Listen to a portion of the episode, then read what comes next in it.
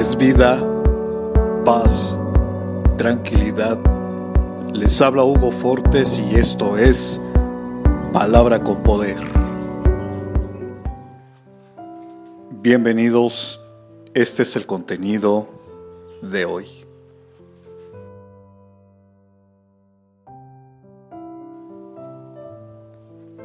Dios es nuestro amparo y fortaleza nuestro pronto auxilio en las tribulaciones. Salmo capítulo 46, verso 1.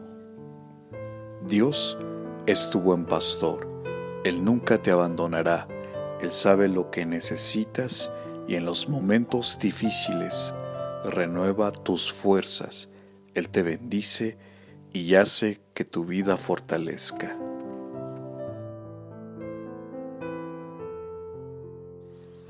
Comparte, será chévere.